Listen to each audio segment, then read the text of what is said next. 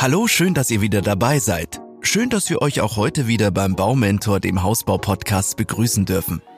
Auch diesmal haben wir wieder ein spannendes Thema für euch. Wir schauen uns an, wie ihr euer Traumhaus am besten sichert. Es geht um das Thema Einbruchschutz. Jährlich gibt es deutschlandweit rund 100.000 Einbrüche, wovon nur weniger als 20 Prozent polizeilich aufgeklärt werden. Das heißt, dass fast 80.000 Einbrüche ungeklärt bleiben. Eine beängstigende Zahl, wie wir finden. Oftmals fühlen sich Einbruchsopfer noch Jahre nach dem Vorfall unsicher in ihren eigenen vier Wänden. Um euch bestmöglich zu schützen, stellen wir euch heute die wichtigsten Maßnahmen vor. Einige davon können schnell und einfach auch am bestehenden Haus nachgerüstet werden, andere solltet ihr allerdings schon in der Planungsphase bedenken. Wusstet ihr, dass statistisch gesehen fast 90 Prozent der Einbrüche durch Aufhebeln der Fensterrahmen erfolgen? Damit ist die erste Maßnahme in puncto Einbruchschutz wohl auch schon klar. Achtet unbedingt auf einbruchhemmende Bauteile und das besonders, wenn es um die Fenster und Türen geht. Hierbei spricht man übrigens von mechanischer Sicherung. Das Gegenstück hierzu wäre die elektrische Sicherung, aber mehr dazu später. Für eine bessere Orientierung bei der Auswahl eurer Fenster und Türen gibt es sieben Widerstandsklassen nach DIN EN 1627. Solche DIN-Normen sind übrigens nichts anderes als Standards, die vom Deutschen Institut für Normung als Orientierungshilfe erarbeitet werden. Die Klassifizierung von Fenstern und Türen ist seit 2011 europaweit vereinheitlicht, daher sprechen wir auch nicht mehr von den deutschen Widerstandsklassen, also WK-Einstufungen, sondern von englischen Resistance Classes, also den RC-Einstufungen. RC1N ist dabei die unterste Widerstandsklasse. Hier bekommt ihr einen Grundschutz geboten. Eine Stufe sicherer ist RC2N. Diese wird bei der Zertifizierung manuell geprüft und muss mindestens der mechanischen Beanspruchung mit einem einfachen Werkzeug standhalten.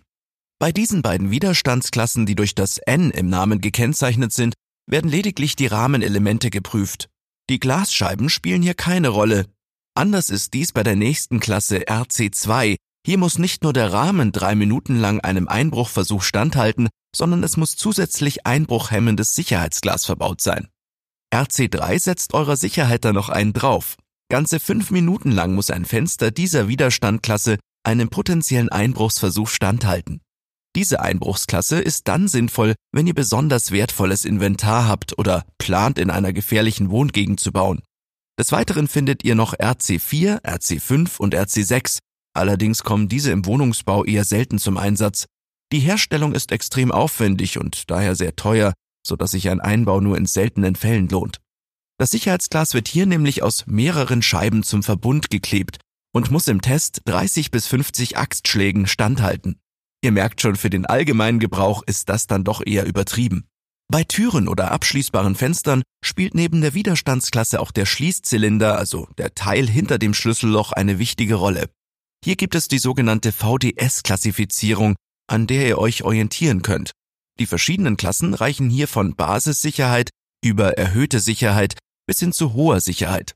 Welche Sicherheitsklasse die richtige für euch ist, damit finanzielle Investition und gegebener Schutz im optimalen Verhältnis stehen, hängt von mehreren Faktoren ab. In welcher Gegend liegt euer Grundstück? Welche Wertsachen habt ihr zu Hause? Und könnt ihr auf aufmerksame Nachbarn zählen? Egal für welche Sicherheitsklasse ihr euch entscheidet, Achtet auf den fachgemäßen Einbau durch Experten. Logischerweise kann nur so die entsprechende Sicherheit gewährleistet werden. Beim Bau mit einem Fertighausanbieter könnt ihr meist darauf vertrauen, dass die Monteure sehr erfahren im Einbau der Fenster und Türen sind. Bei der Auswahl eines Fertighausanbieters solltet ihr aber unbedingt die standardmäßig verbaute Sicherheitsklasse der Türen und Fenstern in eure Überlegungen mit einbeziehen. Einige Anbieter haben standardmäßig schon sehr sichere Bauteile verbaut, wohingegen bei anderen teure Aufpreise für eure Sicherheit anfallen. Bleiben wir erst einmal beim mechanischen Einbruchschutz. Hierzu zählt neben sicheren Fenstern und Türen auch der Schutz des Kellers. Insofern ihr denn einen habt. Natürlich solltet ihr diesen genauso gut sichern und dazu zählen Kellerfenster, Lichtschächte und Kellertüren. Für Kellerfenster empfehlen sich relativ preiswerte Stahllochblenden, verankerte Gitterroste oder Spanneinrichtungen.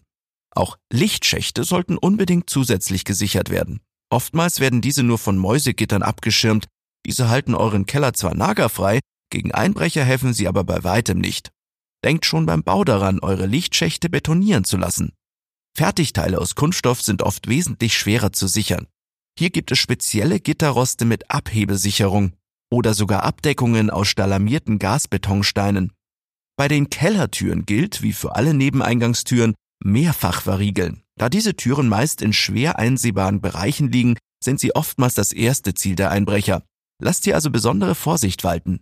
Hier ist es zusätzlich sinnvoll, den Bereich um die Türen mit Bewegungsmeldern oder Kameras beziehungsweise zumindest mit Kameraattrappen auszustatten und abends gegebenenfalls zu beleuchten. Es ist nämlich tatsächlich nachgewiesen, dass Einbrecher hierdurch abgeschreckt werden. Nachdem wir nun zumindest prinzipiell Fenster, Türen und den Kellerbereich gesichert haben, schauen wir uns doch mal euer Grundstück und speziell den Garten an. Ein guter Tipp für euer gesamtes Grundstück ist, an eine großzügige Außenbeleuchtung zu denken. Auch ist es empfehlenswert, euer Grundstück nicht komplett mit hohen Hecken oder Palisaden zu umgrenzen. Ihr bietet so den Einbrechern Sichtschutz. Eine Einfriedung, wie zum Beispiel durch einen schwer überwindbaren, aber sichtdurchlässigen Zaun, macht hingegen durchaus Sinn. Auch Bewegungsmelder schrecken Einbrecher in den meisten Fällen ab.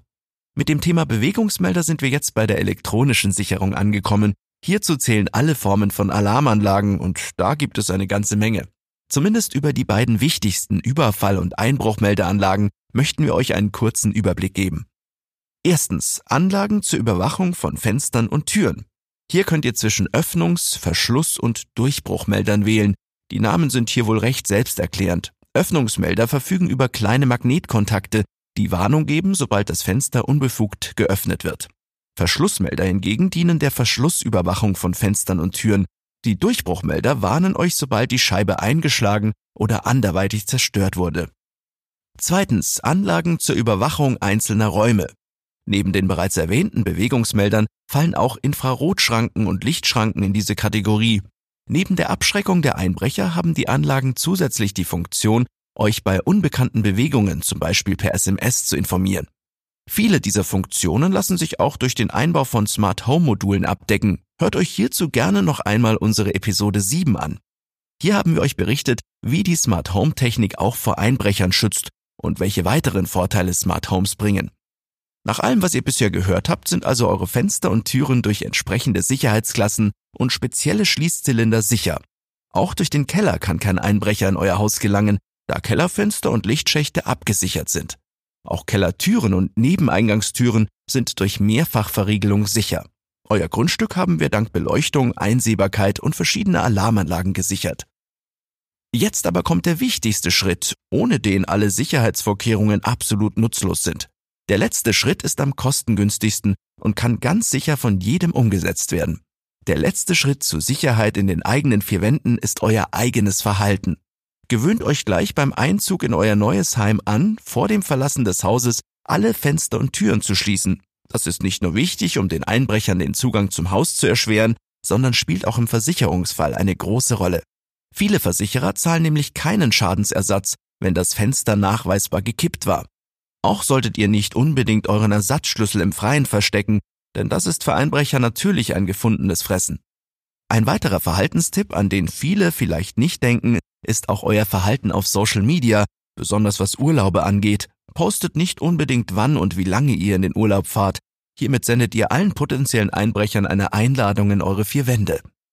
Wenn ihr also neben mechanischen und elektronischen auch die verhaltensorientierten Sicherungen beachtet, dann kann euch nichts mehr passieren.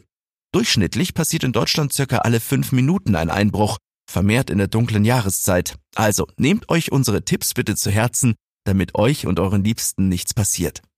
Schön, dass ihr auch heute wieder mit dabei wart. Wir hoffen sehr, dass wir euch neues Wissen mitgeben konnten und einen Teil zu eurer Sicherheit beigetragen haben. Wir hoffen, dass ihr auch beim nächsten Mal wieder mit dabei seid und freuen uns schon auf euch. Liebe Grüße, euer Baumentor-Team.